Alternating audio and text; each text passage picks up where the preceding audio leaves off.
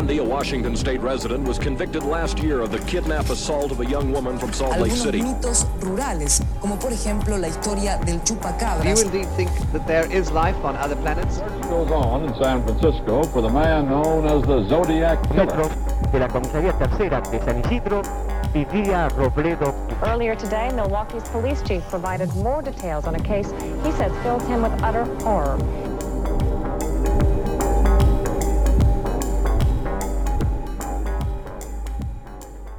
Hola, yo soy Pisandro Y yo soy Cherry. y esto es La Sexta Pata. Edición mini Picolina. pocket de bolsillo. Go. En el minisodio de hoy vamos a hablar de Gloria Ramírez y de las circunstancias extrañas que rodearon su muerte. Gloria Ramírez nació el 11 de enero de 1963 y acá te estoy mandando una foto de ella. De su vida no se suele hablar tanto, era muy sociable, alegre y era una de tres hermanos, hijos de una familia mexicano-estadounidense. Su padre era mecánico y su madre ama de casa. Gloria tenía dos hijas, Evelyn de 12 años y Ángel Jr. de 9, de su primer matrimonio con Ángel Arciniega. Trabajaba como voluntaria en la escuela a la que asistían sus hijos, tuvo varios trabajos durante su vida, la mayoría en cadenas de comida rápida, pero el momento en el que empieza esta historia, a principios de 1994, Gloria, con 31 años, estaba sin trabajo, vivía de ayuda estatal y había sido diagnosticada con cáncer cervical, o sea, de cuello uterino. Qué horrible. El 19 de febrero de 1994, alrededor de las 8 y cuarto de la noche, una ambulancia llevó a Gloria Ramírez al Hospital General de Riverside en California. Te voy a mandar una foto que yo asumo que es como de los 80 esta foto, no solo por como la calidad, sino o sea, no, puede ser que sea una foto, no sé, de los 90 y sea una calidad de porquería. Sí, o de Pero- antes, parece la foto incluso. Sí, pero bueno, es una foto, la única que, que encontré que efectivamente puedo, o sea, encontré otra, pero la voy a mostrar después. Esta es la única que encontré así como que diga, bueno, sí es sí o sí este, este hospital. Vestida con un short y una remera, Gloria estaba despierta, pero respondía a las preguntas que le hacían el- los paramédicos y el personal de emergencias con frases cortas y a veces incoherentes.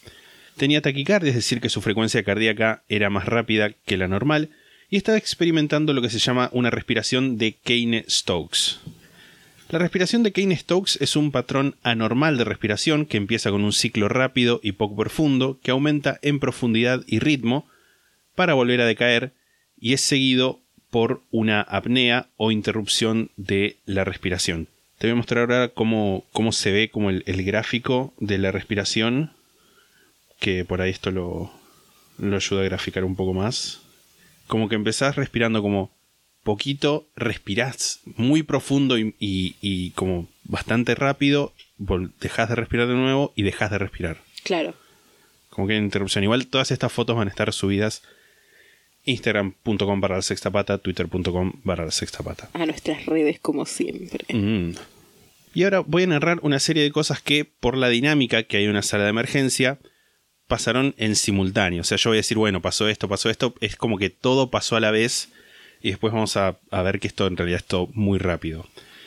Ni bien llega a la sala de emergencias, la inyectaron con drogas para controlar su situación, diazepam, midazolam y lorazepam, tipo todos juntos, que a mí me parece un montón, pero aparentemente es como de rutina. Ok. Común.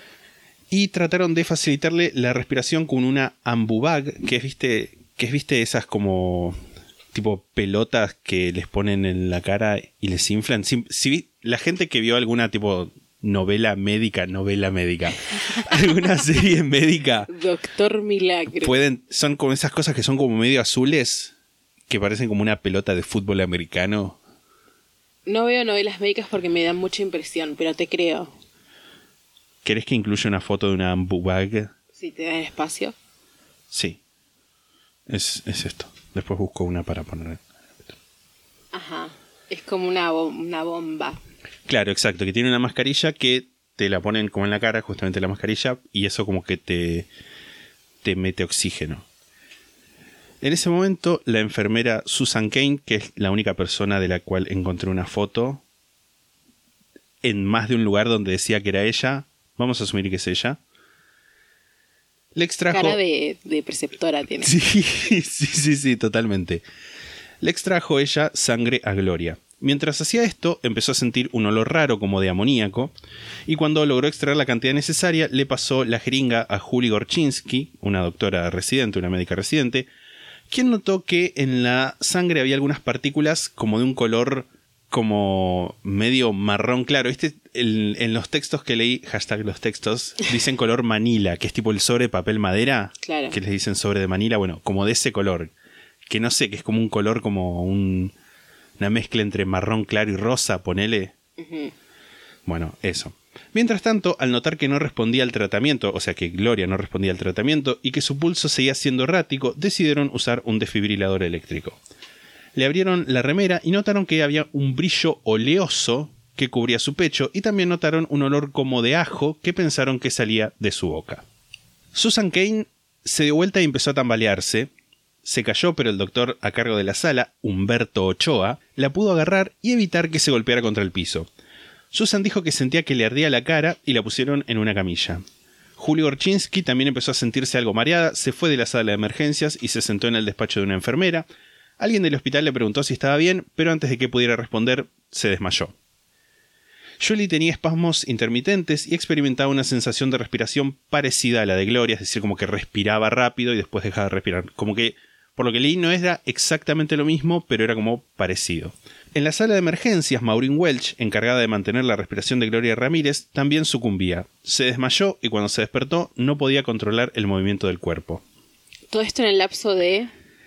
Minutos, o sea, no tipo, no 5, pero como 20 minutos. Otros miembros del staff empezaron a sentirse mal y las autoridades del hospital decidieron declarar una emergencia interna. Se evacuó el área de emergencia y toda la gente que estaba ahí atendiéndose la llevaron al estacionamiento. Solamente quedó el personal mínimo e indispensable para seguir atendiendo a Gloria, cuya presión sanguínea seguía bajando y cuyo pulso era cada vez más débil. A las 20.50, 35 minutos después de haber ingresado a la sala, Gloria Ramírez fue declarada muerta y dos miembros del hospital llevaron su cuerpo a una sala de aislamiento. Una de esas dos personas, Sally Valderas, empezó a tener arcadas y a sentir ardor en todo el cuerpo. O sea, desde que llegó hasta que declararon su muerte pasaron 35 minutos. Y para el momento de eso que habían pasado esos 35 minutos ya habían evacuado el hospital. Tipo, ¿todo el hospital o solo la sala de O emergencia? sea, eh, solo el, la- el área de emergencias, perdón. Así que imagínate que todo lo que, tipo, los olores, el desmayo debe haber pasado en un lapso de 10-15 minutos. Como mínimo, que igual me parece que es un montón para pasar que tres personas se te desmayen. En total, 23 de las 37 personas que estaban trabajando en esa sala de emergencias tuvieron al menos un síntoma. Cinco quedaron en internación esa noche, Valderas estuvo hospitalizada 10 días y Gorchinsky estuvo dos semanas en cuidados intensivos donde además de la apnea que sufría esta interrupción de la respiración, tuvo hepatitis, pancreatitis y una necrosis avascular en las rodillas, que es una condición en la que el tejido de los huesos no recibe sangre y empieza a morir, condición por la cual tuvo que usar muletas por meses. What the fuck, boludo. A las 23 horas llega el equipo de materiales peligrosos del condado de Riverside, HAZMAT, viste por Hazardous Materials, y su búsqueda estuvo orientada en un espectro muy amplio de químicos tóxicos, pero no encontraron ninguno. O sea, llegaron tipo todos con los trajes amarillos, esos Claro, sí. para revisar todo. Tipo Los astronautas. los astronautas. Luego de eso, desde la oficina forense del condado llevaron a cabo una autopsia para la cual construyeron una, cámara especial, una habitación especial sellada al vacío. Ahí entraron cuatro patólogos con trajes herméticos que les daba oxígeno por cable y tanques de reserva adentro del traje por si había problemas con ese cable. Afuera de esa cámara, cuatro miembros del equipo de materiales peligrosos los vigilaban por video, también vestidos con trajes aislantes por si tenían que entrar a socorrer a los que estaban adentro, y afuera del edificio había tres camiones de bomberos listos para ingresar en caso de ser necesarios. Wow, qué despliegue de medios, boludo. Qué apoteosis. Previo a todo esto, cuando terminaba en una conferencia de prensa, un equipo, un periodista le gritó al equipo forense mientras se iba, ¿a qué le tienen miedo?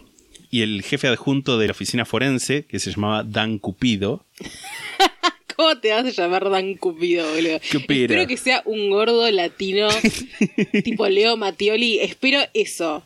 Menos que eso sería terrible. Pero bueno, le responde gritándole a la vez a lo desconocido.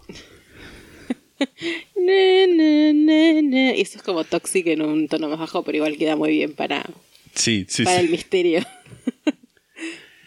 90 minutos después de realizada la autopsia, los forenses salieron con muestras de sangre y tejidos, aire de la bolsa en la que se encontraba el cuerpo y un féretro de aluminio sellado en el que habían guardado el cuerpo. Por un tiempo no se supo nada. Durante el primer mes la familia de Gloria llamaba constantemente a la oficina del forense preguntando cuándo liberarían el cuerpo para que ellos pudieran llevar a cabo una, una autopsia independiente y luego poder enterrarla. La respuesta del condado fue demandar a la familia. Ajá. Querían que un juez les ordenara a seguir los mismos protocolos que ellos habían llevado al momento de hacer la autopsia como condición para liberar el cuerpo. Bueno, eso no sé si es una demanda, es más como, che, está esta, esta cir- circunstancia súper extraordinaria. Claro, pero li- literal lo que dicen los diarios es tipo they should. Tipo, Claro, pero les pidieron plata, porque suena horrible No, no, no, demanda, no, uno suena claro, como, bueno, bueno. le pidieron plata, pero si les está, si la demanda es para exigirles cumplir con los protocolos para que no se mueran, no me parece tan terrible. Pero, durante la etapa preliminar, salió a la luz que la oficina del forense había realizado una segunda autopsia de manera secreta y sin seguir los mismos protocolos que ahora le exigían a la familia tener en cuenta. Miembros del equipo forense, bajo presión, dijeron, o sea, bajo eh, hablándoles, dijeron que habían hecho otra autopsia porque la primera no la habían terminado. El juez los criticó por hacer esto, por no haberle avisado a la familia, y les ordenó hacer una declaración bajo juramento en una audiencia siguiente. Horas antes de que esa audiencia tuviera lugar, el condado retira la demanda. Ajá. O sea, todo raro. Raro. Rari, rari. En abril de 1994, dos meses después de su muerte, finalmente se liberó el cuerpo. El forense contratado por la familia no pudo hacer mucho porque el cuerpo ya estaba muy descompuesto y los órganos que habían sido removidos durante la primera autopsia habían sido vueltos a colocar en el cuerpo desordenados y adentro de una bolsa plástica. Wow. Tipo Operation. Mm, sí, menudos de todo- pollo. Sí, ay, qué horror. Después yo soy brusca eso con cosas que digo, ¿viste? Scotty Hill, que era el forense del condado, dijo en junio que Gloria había muerto de una complicación a los riñones derivada de su cáncer cervical, sugiriendo que el olor que sintió el personal de emergencia eran simplemente los vapores de la muerte, pero esto tampoco pudo ser verificado por el patólogo de la familia, ya que además del estado en el que les habían entregado no solamente el cuerpo, sino los órganos, los órganos también estaban contaminados con materia fecal, Ajá. tipo o sea, mismo de Gloria que se revuelve todavía adentro. Eh, Hill en ese momento estaba en el medio de una campaña para conseguir la reelección como jefe de la oficina forense y quería manejar a la prensa para obtener una imagen positiva. Que esto igual es siempre algo que me llama la atención de que esos cargos tipo estén abiertos a elección. Sí. Como no no me, no me parece. O sea, entiendo que el- cuál es el espíritu de eso, de bueno, que se van a asegurar para hacer una buena gestión y lo que sea, pero en realidad lo, van a hacer buena campaña. Claro. Pero bueno. Sin embargo, la forma en la que se trataron los restos de Gloria y el hecho de que eh, se descubrió que estuvo esta segunda autopsia llevada a cabo en secreto, no lo ayudaron. Tampoco ayudó que por esa fecha Stephanie Albright, quien llevaba a cabo la investigación dentro de la oficina forense, o sea, él era el, como el máximo responsable, y adentro de la oficina la que estaba a cargo era Stephanie Albright, se suicidó, se pegó un tiro mientras hablaba por teléfono con su ex marido, y Dan Cupido, que trabajaba ahí también, dijo que probablemente estuviera bajo mucha presión por este caso. Wow. Qué fuerte suicidarte con, hablando con alguien por teléfono, Sí. sobre todo, por la otra persona, ¿no? Mientras tanto, se lleva a cabo una investigación del Departamento de Salud y Servicios Humanos de California a cargo de las doctoras Ana María Osorio y Kirsten Waller. Ellas entrevistaron a 34 miembros del personal y encontraron similitudes en la descripción de los síntomas, pérdida del conocimiento, falta de aire, etc. Todos de gente que habían estado cerca de Gloria. Sin embargo, había otros elementos. Por ejemplo, los paramédicos, que eran los que habían llevado a Gloria en la ambulancia, no habían experimentado ningún síntoma, ni habían sentido el olor a ajo que describían los demás, a pesar de haber también estado en contacto con la piel y la sangre de Gloria cuando le colocaron un suero intravenoso. Además, la mayoría de las personas afectadas eran mujeres, señalaba este- esta investigación, y habían sido gente que estaba con el estómago vacío por haber salteado la cena ese día. Osorio y Waller determinaron que era posible que se tratara de un caso de histeria colectiva, aunque no descartaron de pleno el hecho de que alguna sustancia hubiera afectado al personal que atendió a Gloria. Claro, eran minas, histeria colectiva, ¿no? Sí. El abogado de Gorchinsky, quien había demandado al condado por 6 millones de dólares por daños y perjuicios, dijo, este informe puede estar basado en política o en ignorancia, pero no está basado en la ciencia. Estos son profesionales que trabajan en una sala de emergencia y no se vuelven histéricos por un paro cardíaco. Lo cual, nada, estoy de acuerdo. No, y aparte es como el, como la cosa más bizarra del mundo decir como, bueno, fue una histeria colectiva. Sí. Digo, pasar, hubo un montón de gente que, que terminó mal, con Tipo la- síntomas. sí. O sea, ¿qué te pasa? Histeria colectiva. Porque una cosa me decís, bueno, nada más hubo mareos, ponele. Puedes, pero tipo, tuvo necrosis de que se le sí. morían los huesos. Sí, sí, sí. En el ámbito político, mientras tanto, la elección de la oficina forense no salió como Gil esperaba y en noviembre hubo un balotaje. Cinco días antes de que tuviera lugar esa elección, Gil presentó otra teoría al público. Científicos del Centro de Ciencias Forenses perteneciente al Laboratorio Nacional de Lawrence Livermore analizaron muestras de sangre y tejidos de Gloria y encontraron una particularidad. Y acá se va a poner como muy química la cosa, pero, tipo, agárrenme de las manos, vamos a atravesarlo juntos. En el cuerpo de Gloria había una cantidad elevada del compuesto dimetilsulfona, que es un compuesto, o eso entendí de leer las fuentes, que no se encuentra naturalmente en el cuerpo. Ahora bien, ¿cómo puede haber llegado ese compuesto a Gloria? La teoría de los científicos de Livermore es que ella se pudo haber aplicado dimetilsulfóxido, que le vamos a decir de ahora en adelante DMSO porque es así como se lo conoce, que es un disolvente orgánico de uso in- industrial que también sirve como remedio para dolores musculares y que se usa como muchísimas comillas medicina alternativa, muchísimas comillas, para el tratamiento de cáncer, muy en contra de las recomendaciones de distintas entidades sanitarias. A mí me parece como súper raro que algo que es como un solvente industrial te lo puedas poner como analgésico. Bueno, igual nada, viste que es como, no sé, la Coca-Cola sirve para Sí. disolver tornillos tipo... Mentira es eso. Yo vi videos de YouTube que lo Está desmienten. bien, no disuelve tornillos. No, pero Pero sí. Sí. saca óxido, tipo, eso es verdad. Yo he sacado óxido con Coca-Cola, es como indiscutible.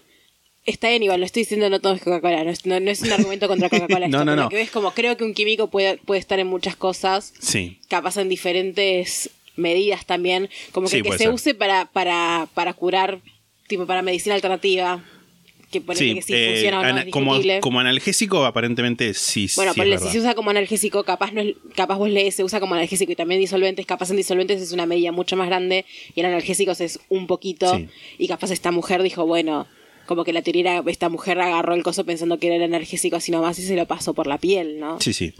Pero bueno, hasta donde tengo entendido, en varios lugares del mundo está prohibido venderlo para uso médico. Tipo, como que decía que se vende en algunos lugares de Europa del Este y ese tipo de cosas.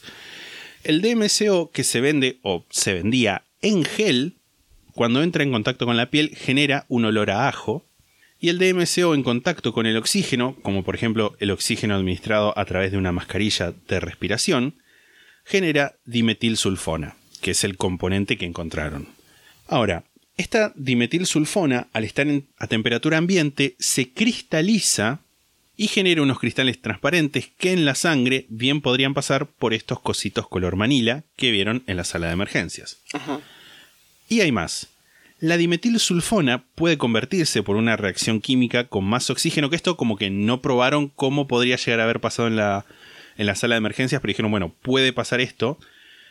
Puede convertirse, o sea, convertirse tipo transformarse, etcétera, el término químico adecuado, en sulfato de dimetilo, que es un líquido aceitoso incoloro con un ligero olor a cebolla que, de ser aspirado, recordemos por ejemplo las enfermeras inclinándose sobre Gloria para tratar de identificar el olor, puede traer mareos, sensación de quemazón en la garganta, problemas en la respiración, dolor en los ojos y convulsiones, entre otros síntomas. ¿Y la necrosis? Exacto. El tema con esta explicación es que no se probó realmente cómo el DMCO puede haberse transformado en sulfato de dimetilo o incluso las mismas autoridades de Livermore dijeron un año después que ellos solamente habían pensado en esa teoría y que se la presentaron a la oficina del forense para ver qué opinaban y Hill lo tomó como respuesta definitiva y se, y se lo llevó a la prensa. Además de que la misma... Un copado Un copado, sí, sí. Además de que la misma familia de Gloria dijo, bueno, ella nunca se aplicó DMCO. Sí, que igual no. Pero bueno, sabías todo lo que hacía. claro, eso es como lo más flojo de eso, ponele. Pero bueno, como decía justo, tampoco explica cosas como la necrosis vascular que sufrió Gorchinsky, y aunque esta hipótesis fue y sigue siendo discutida por científicos en manuales de ciencia forense, se habla de esta como la explicación más científica hasta el momento. La última teoría de la que vamos a hablar es la de el tráfico de drogas, propuesta por el diario New Times LA. En un artículo publicado en 1997, ese diario entrevistó a Charles Cox de Cal OSHA, que viene a significar California Occupational Safety and Health Administration, o sea, Administración de Salud y Seguridad Ocupacional de California, quien fue una de las personas que ayudó a preparar esta cámara tipo sellada que se usó para hacer la autopsia. Cox cuenta que al momento de realizar efectivamente la autopsia, Hill los hizo echar a él y a un compañero con la policía. Ajá. Nunca encontré, esto lo dice Cox, nunca encontré semejante hostilidad en mi carrera. Mientras el sargento de policía nos escoltaba fuera del edificio, tuve la sensación de que algo muy grave había ocurrido en el hospital y que el forense sabía qué era. Nos querían afuera de ahí porque tenían miedo de que descubriéramos lo que realmente había pasado en el hospital esa noche. Claro, como que era todo chamullo esto. Sí. Tanto la jeringa que se usó para extraer la sangre de Gloria como la bolsa del suero que le aplicaron no fueron encontradas y se perdieron en un laberinto burocrático. Como que dijeron, sí, la bolsa del suero se la mandamos a la, a la FDA, viste, de la Fed- Food and Drugs Administration y tipo como que el La diario le... Administración de Comida y Drogas. Y el diario como que les preguntaron a tipo esta agencia y dijeron, bueno, no puedo afirmar ni negar nada. Claro, se perdieron. Se perdieron. Halo de misterio. Otros materiales como toallas, sábanas y la ropa usada por el personal de emergencia fueron llevados a una instalación de disposición de residuos tóxicos en el desierto, así que nada, se quedaron ahí como dorándose al sol. Cox piensa que la segunda autopsia que se realizó tuvo como objetivo verificar si en el cuerpo de Gloria seguía habiendo rastro de químicos a los que ella podría haber sido expuesta. Riverside, la ciudad en, el que se- la que se encontraba el hospital, fue declarada en 1996, dos años después de este incidente, como la capital mundial de la metanfetamina por la Oficina de Control de Estupefacientes Mundial de encima. Estados Unidos. Capital mundial de la Horrible, un metanfetamina. montón. Sí. Pobre gente, boludo. No, o sea, me vas a decir que no había nada lindo para ponerle de nombre, boludo. El Mar del Plata es la del suéter, esto la metanfetamina. Sí, sí, sí. El gobierno de California trató de evitar la creación de laboratorios caseros de metanfetamina, solicitando permisos para la venta de solventes y otros químicos necesarios para producirla. Cox cree que uno de esos precursores estaba siendo fabricado en el Hospital General de Riverside por algunos de los empleados. Si bien la metanfetamina aparentemente no tiene olor, lo que decían tipo las cosas que leí, los precursores comúnmente huelen a amoníaco o a cloaca, lo cual es significativo teniendo en cuenta que había quejas de olor a cloaca en los registros del hospital incluso días antes de que llegara Gloria a la sala de emergencias.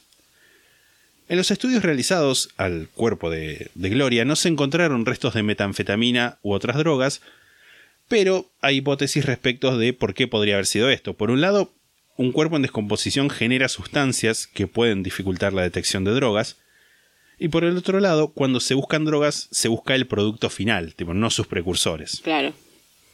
Además del olor, un precursor como la metilamina explicaría los niveles de cianuro encontrados en muestras de sangre extraídas de Gorchinsky, Valderas y la misma Gloria. Estos niveles pueden ser explicados por la presencia de metilamina, ya que el cuerpo puede metabolizarlo y producir cianuro como resultado. Además, altas concentraciones de metilamina pueden provocar dolores de cabeza, mareos, dificultad para respirar y quemazón en ojos y garganta. Cox piensa que el precursor este podría haber sido traficado afuera del hospital en bolsas de suero y que una de esas bolsas accidentalmente llegó a la sala de emergencias y le fue aplicada a Gloria. Mmm, interesante. Ahora, el procedimiento estándar, a- cuando te aplican suero o alguna otra inyección, esas cosas, dictamina que al momento de la inyección hay que sacar un poco de líquido por los tubos para evitar que haya burbujas de aire. Esto explicaría por qué se sintió el olor en el aire que habría resultado tóxico. Tipo, porque lo hicieron como... Tipo, escurtearon un poco de ese líquido La palabra squirtear en este contexto. Sí, claro. Claro, sí, sí, sí. La hipótesis también explica cómo gente que estuvo expuesta, como Humberto Ochoa, no tuvo ningún síntoma. Estos químicos, dijo Tom Netwall, que es un químico forense que analizaba materiales de laboratorios de drogas para la Oficina de Investigación de Colorado, afectan a unas personas y a otras no. O sea, como que puede ser que sí, ¿En puede ser que no. de qué?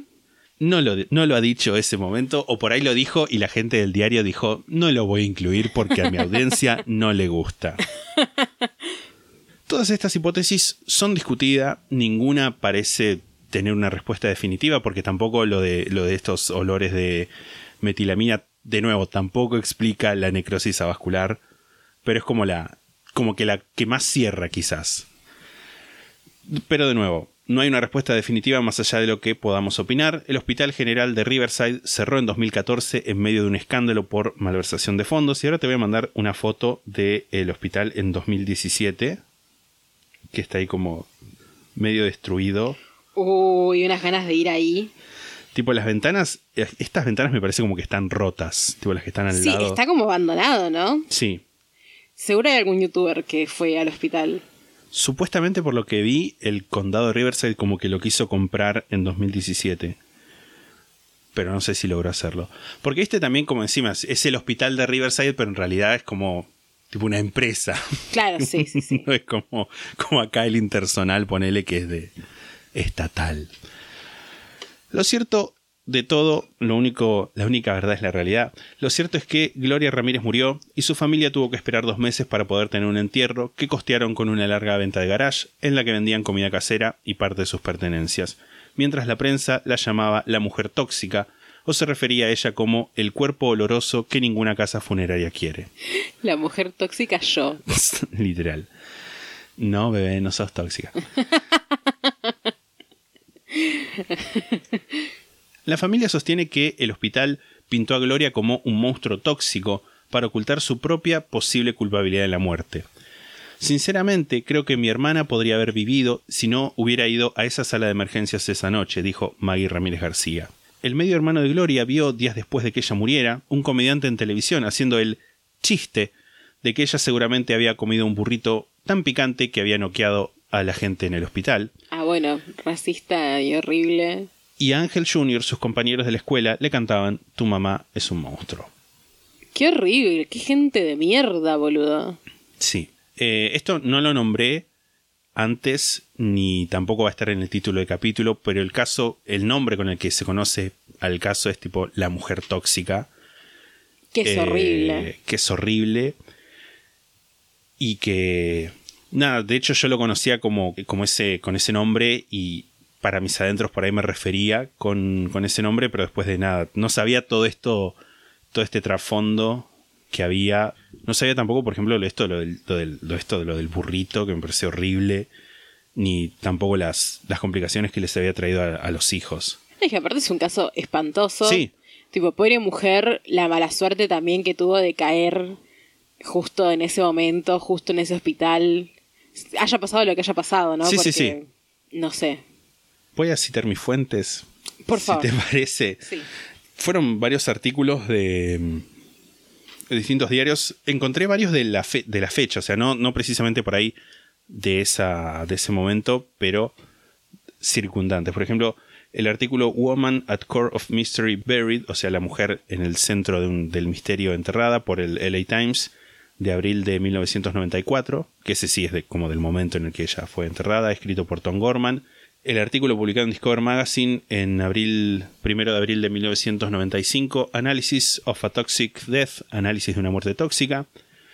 Un artículo publicado en el New Times Los Ángeles del 15 de mayo de 1997, que es el artículo donde se planteaba toda esta teoría de la droga, que es Anatomy of the Fuming Woman, o sea, anatomía de la mujer humeante, podría decirse Gaseosa. gaseosa, un artículo del 30 de abril de 1994 del Washington Post titulado Case of Toxic Woman Close with Mystery Still Unsolved, el caso de la mujer tóxica, está puesto entre comillas en el título, cerrado con el misterio todavía sin resolver, un artículo de mysteriesunresolved.com escrito por Lara Wilson titulado La extraña muerte de Gloria Ramírez, la dama tóxica de Riverside, y un video de 2016 de BuzzFeed Unsolved, The Bizarre Toxic Death of Gloria Ramírez, la extraña, la bizarra muerte tóxica de Gloria Ramírez.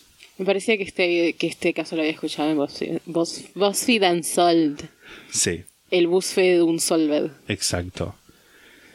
Nada, un caso del que no conocía esta otra arista horrible que estoy contando, porque por ejemplo, el, antes de investigar también mi única referencia era BuzzFeed Unsolved y como que solamente se centraban en eso, en qué pasó, bueno, está el misterio y esas cosas, pero no, no este otro, otro impacto. Y de hecho, el único lugar donde hablaban de ella, que es lo poco que mencioné al principio, era en el artículo de New Times Los Ángeles, que hablaban de que tenía hijos, de qué hacía con su vida, tipo el resto era todo centrado en, bueno, como si fuera un objeto casi, Sí, tipo sí, que sí. entró, él largó gases tóxicos y no se sabe qué pasó. Sí, murió una mujer, ¿no? Claro. Como que eso pasa mucho a veces Sí, en, sí. En cosas, en casos así. pero más allá del horrible, es un caso que, que me gustó investigar justamente por poder, que es lo que nos pasa a veces de lo que hablamos siempre, de que uno por ahí va con un preconcepto a investigar un caso y después se entera de, de cosas que, que le cambian la visión y me parece que está repiola cuando eso pasa, me parece que es como Sí, total. súper interesante y un camino de descubrimiento. Mm, ¿Tenés algo más sos que... una mujer cambiada ahora. Soy otra mujer. Ya no soy tóxica. Ya no sos esa mujer. Ya no soy esa mujer. ¿Hay algo más que quieras comentar? Eh, no, por ahora no. Perfecto. Este es entonces el final de este minisodio. Nos pueden seguir a nosotros en nuestras redes sociales. En Instagram como arroba la sexta pata podcast, twitter.com barra la sexta pata, facebook.com barra la sexta pata, youtube.com barra la sexta pata, twitch.tv barra la sexta pata y en la sextapata.com tienen el link para sumarse a nuestro servidor de Discord. En cuanto a apoyos monetarios que pueden hacernos, pueden suscribirse de forma gratuita con Amazon Prime a nuestro canal de Twitch, como ya mencionó Lisandro, twitch.tv barra la sexta pata. Pueden suscribirse al club de este bello podcast, el Club La Sexta Pata, y en lasextapata.com está cómo hacerlo, y también pueden hacer una donación única en pesos o en dólares. También en lasextapata.com hay links para eso. Si nos escuchan en Spotify o en algún lugar donde puedan seguirnos, síganos. Y si nos escuchan en algún lugar donde se puede dejar una calificación o una reseña, déjenos la nota más alta y una buena calificación para que podamos llegar a más gente. Si tienen historias de oyentes, pueden escuchar los nueve volúmenes que ya hay para saber más o menos qué buscamos. Y pueden mandarlas a la sextapata.gmail.com, ese mail donde recibimos las historias en forma escrita, para no tener que recibirlas en nuestro Instagram, en nuestro Twitter y no de forma auditiva. A menos que sea un audio que acompañe Claro, ilustrativamente, pero no, no, no, no te grabes grabando como si fuera un amigo en WhatsApp y lo mandes, porque nada. ¿Por qué no? Sí. En la sextapata.com también tienen el link para sumarse al programa de Sexta Pata para pymes y emprendedores si quieren auspiciar en este podcast pujante y competitivo. Nosotros nos vamos a volver a escuchar el domingo con un caso hosteado por Cherry. Eh, Hasta la próxima. Chao. Chao.